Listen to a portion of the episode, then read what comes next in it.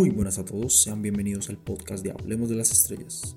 Mi nombre es Esteban y en este episodio quiero traer a todos ustedes un canal, un lugar donde se puede aprender de ciencia y astronomía y no sentir que es demasiado técnico para nuestra comprensión. En este episodio damos inicio a una nueva sección en el podcast y es un universo curioso. sí, un espacio dentro del podcast donde hablaremos y explicaremos conceptos, datos interesantes Ah, de una manera corta y sencilla y que pues, posteriormente serán ampliados en episodios completos. Y no es todo, ¿no? No, no, no, no, hay más, hay más, claro que sí. También habrá unas que otras noticias sobre el mundo astronómico, esto con el fin de contextualizar más acerca de lo que está pasando, ¿no? Y pues nada más, ah, bienvenidos a un universo curioso aquí en Hablemos de las Estrellas. Para comenzar vamos a hablar de las enanas rojas, las estrellas azules, exoplanetas, anillos planetarios y en posteriores eh, episodios vamos a hablar de asteroides, cometas, agujeros negros y muchísimos otros temas. Bueno, vamos empezando con las enanas rojas, ¿no? ¿Qué son las enanas rojas? Son un tipo de estrella muy común en el universo.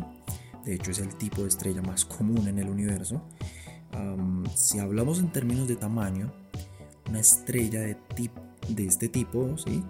es inferior al 40% del Sol y la luminosidad ni hablar, o sea, súper pequeña. La enana roja más cercana conocida es pues la conocida, ¿no? ¿Sí? Próxima Centauri, la cual está a 4.2 años luz de distancia lo cual puede parecer, hoy estaba cuatro años en un viaje, pero pues son años luz. Entonces, con la tecnología actual, mm, lo veo muy duro, muy difícil. Obviamente, pues a futuro ah, habrán mejores técnicas, ¿no? Y pues en ese mismo futuro se cree que el ser humano pueda establecer su próximo destino, ya que pues en este allá hay un sistema planetario eh, en el que pues Mm, puede que se cree una colonia humana, ¿no? Sin embargo, este tipo de estrellas suelen tener eh, planetas orbitando, ¿no? Ah, donde la mayoría son gaseosos, como el escudero Júpiter, nuestro grandulón siempre tomando los papeles en todo lugar. Pero no, no, no, no, no, son los homólogos nomás, son planetas parecidos, ¿no? Y algo curioso es que Júpiter, por ejemplo, nuestro, nuestro escudo, solo es un poco más pequeño que Próxima Centauri. O sea, entonces así nos hacemos una idea de qué tan pequeño es este tipo de estrellas, ¿no? Estas enanas rojas. O sea, un Júpiter en comparación a Próxima Centauri, ¿sí? Es un poquito más pequeño Júpiter. Entonces, mm, ahí nos damos de la inmensidad de estrella que tenemos nosotros, en el caso, sí, que es el Sol. Y con eso ya se puede hacer una idea de lo pequeña que son en comparación al, otro, al Sol u otro tipo de estrellas, porque vamos a ver estrellas que básicamente pueden volarnos la cabeza. y, de paso la imaginación, ¿no? Además, este tipo de estrellas, eh, las enanas rojas, sí, son de las que más van a durar en el universo. Pues eh, están en un desarrollo muy lento, sí, tienen un desarrollo muy, muy, muy lento por lo que se prevé que durarán billones de años. Y como lo dije anteriormente, muchas de estas tienen planetas orbitando, pero debido a su tamaño, las órbitas de estos planetas son más recortadas y son más cercanas. Por lo tanto, esos planetas reciben una cantidad de radiación brutal. Por lo que a veces cuando vemos en televisión que descubrieron planetas y su estrella es una nana roja, lo más probable es que la radiación no sea el mejor ingrediente para una hipotética vida o colonización a futuro. Entonces hay que tener eso muy muy en cuenta. Pues así, siendo así, vamos a pasar al, a nuestro siguiente eh, tema, que es los exoplanetas, ¿no? Entonces, continuando la idea anterior, hemos dicho que muchas estrellas enanas rojas y tienen planetas, es decir, hay más sistemas solares allá afuera, ¿no? Básicamente nos hacemos esa idea es algo que ha despertado mucho la, curiosidad de los astrónomos, pero surge la duda de ¿cómo se sabe que estos planetas realmente existen? Y la respuesta sería algo así, o sea, es, sencillo, ¿no? Cuando un telescopio de gran tamaño, como el de los observatorios espaciales, ¿sí? apuntan a una estrella, ¿no? Entonces buscan, ¿dónde está tal estrella? Entonces la buscan en el, en el, en el cielo nocturno, pam, apuntan hacia allá, ven la luz de esta estrella, ¿sí? Ven, ven a una estrella lejana, está muy lejos, ¿no es cierto? Pero de repente, ¡pum! pasa una sombra. Y después, ¡pum! pasa otra. Y después, ¡pum! pasa otra. Y muchos se preguntarán, ¿y qué es eso? qué sombras? ¿Qué, ¿Qué, pasa allá? Pues no es más que planetas haciendo su tránsito normal, ¿sí? su tránsito orbital sobre su estrella. Y de esa manera es que se descubren nuevos sistemas planetarios. Ahora bien, ah, la mayoría de estos planetas no suelen ser copias exactas de la Tierra, aunque hay bastantes planetas, en realidad muchísimos. Hay otros que son más numerosos y estos son los homólogos de Júpiter, ¿sí? los que hablábamos anteriormente, pues planetas gaseosos, planetas gigantes, llenos de gas, de hidrógeno y helio. Pero cuando se habla de exoplanetas, se tiene la idea, y si algún día podremos llegar allá, es una idea bastante bonita, pero para eso la tecnología, los estudios de física y astronomía y otros campos científicos deben avanzar muchísimo, ¿sí? Por ahora solo nos queda descubrir más de estos hermanos espaciales y soñar con que algún día futuras generaciones sean capaces de conquistar las estrellas y de paso estos sistemas planetarios. Y así nos vamos a las estrellas azules. Sí, nos preguntarán, ¿estrellas azules? ¿Pero ¿y esto qué? O sea, esto, ¿cómo van a meter aquí azules? son rojas, amarillas, azules, moradas. Vamos a ver qué. No moradas, pero vamos a ver qué tantos colores nos, nos trae nuestro universo, ¿no? Ah, pues las estrellas azules quizás sean el tipo de estrellas más raras del universo. Pero lo cierto es que hay muchísimas. Eh, realmente muchas de estas son las que podemos ver en el cielo nocturno desde la Tierra. Es decir, eh, es de noche, 11 de la noche, 12 de la madrugada. Ah, no sé, de pronto como yo, que saco a veces a mi perro esa hora a que haga sus necesidades, suelo mirar hacia el cielo y pues alcanzo a ver bastantes estrellas, ¿no? Obviamente por la contaminación lumínica de las ciudades y eso no se va a ver pues tan claro como lo podríamos ver en un desierto o en zonas alejadas a las grandes urbes, pero sí alcanzamos a ver bastantes estrellas y estas en la gran mayoría son estrellas azules, ¿sí? Ah, pues básicamente estas estrellas brillan muchísimo, ¿sí? y, y es un espectáculo en el cielo nocturno que es simplemente espectacular, esto es precioso y no solo eso, también es pensar, y acá viene algo un poco paradójico, si esto ah, ya vamos a explicar bien, es que es pensar de que estas estrellas están a millones, ¿sí? otras no, no están a millones, sino que están a cientos de miles, otras están a miles, pero están a, a mucha, están a miles de años luz, ¿sí? Por lo cual se dice que muchas de estas estrellas pueden ya no existir, pero que su luz aún está viajando por el universo. Y es que esto es algo muy explota cabezas por sí mismo, ¿sí? Las vemos, pero en realidad no están. Y nada, esto es bastante paradójico, ¿no? Una paradoja muy, muy grande.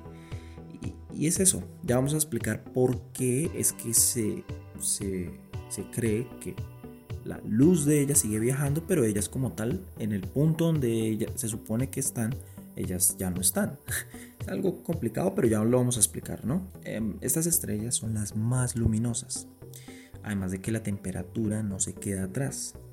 Pues en promedio la temperatura de estas estrellas es de casi 30.000 grados centígrados es algo realmente caliente, ¿sí? Como lo dije una vez, muchas veces nos quejamos de nuestro calor de 32, mm, 35 grados en, en diferentes partes de, por ejemplo, acá en Colombia. Sí, en otros países también tendrán temperaturas de ese tipo en verano, bueno, nos quejamos, obviamente es, es molesto una temperatura de esa, pero es que no me imagino un planeta a una distancia bastante, pues, grande, ¿sí? una distancia bastante lejana una estrella de este tipo. ¿sí? Si no más nuestro Sol calienta a 5500 grados, está a 30.000 grados. No me imagino el calor, igualmente es muy hipotético esto, ¿no? Pero algo realmente caliente, ¿no? Sí. Pero además es que estas son muy, suelen ser grandes, luminosas, súper calientes y azules. ¿Y qué tiene que ver azules? Pues es básicamente si nos ponemos a ver el color del fuego, ¿sí? Vamos a encontrar que, por ejemplo, prendemos la estufa, ¿de qué color es la llama? Es azul, ¿no? Este azul es un calor más... Eh, quema más rápido, ¿sí? O sea, es, es más caliente, mientras que una llama de tipo amarilla, ¿sí? Pues es una llama que no, o sea, es caliente, sí, pero no, no es tan caliente como una llama azul. Entonces, básicamente ahí tenemos ese paralelismo, pues, eh, llevado al, al ámbito astronómico, ¿no? Y pues estas estrellas tienen una vida muy corta, ¿sí? Por eso es que son muy escasas. Pues al tener un desarrollo más acelerado, explotan de una manera muy agresiva y estas son las estrellas causantes.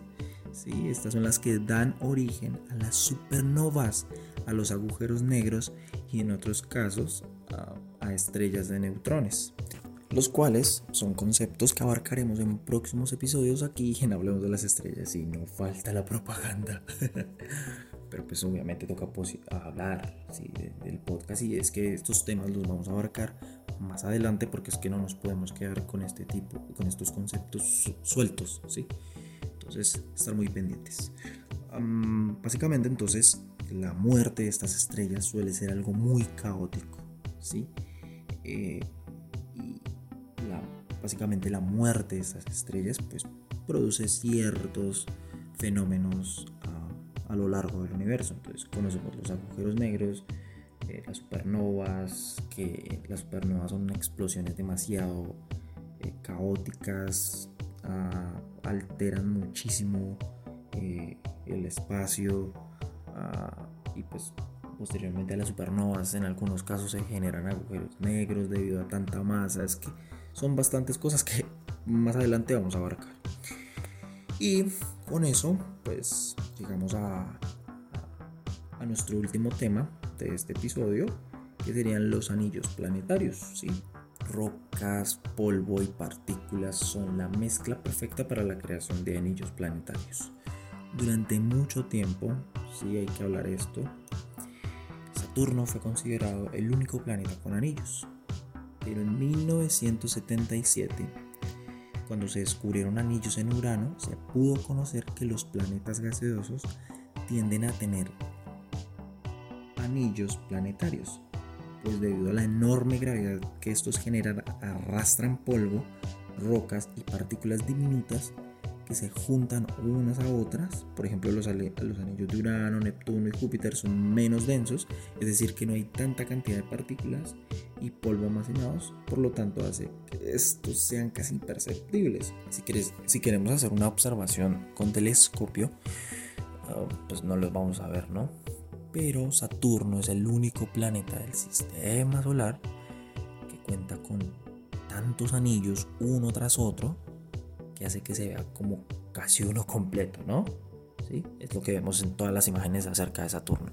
Y como lo mencionamos en el episodio 2 de Hablemos de las Estrellas, estos anillos giran a una velocidad de 48 mil kilómetros por hora.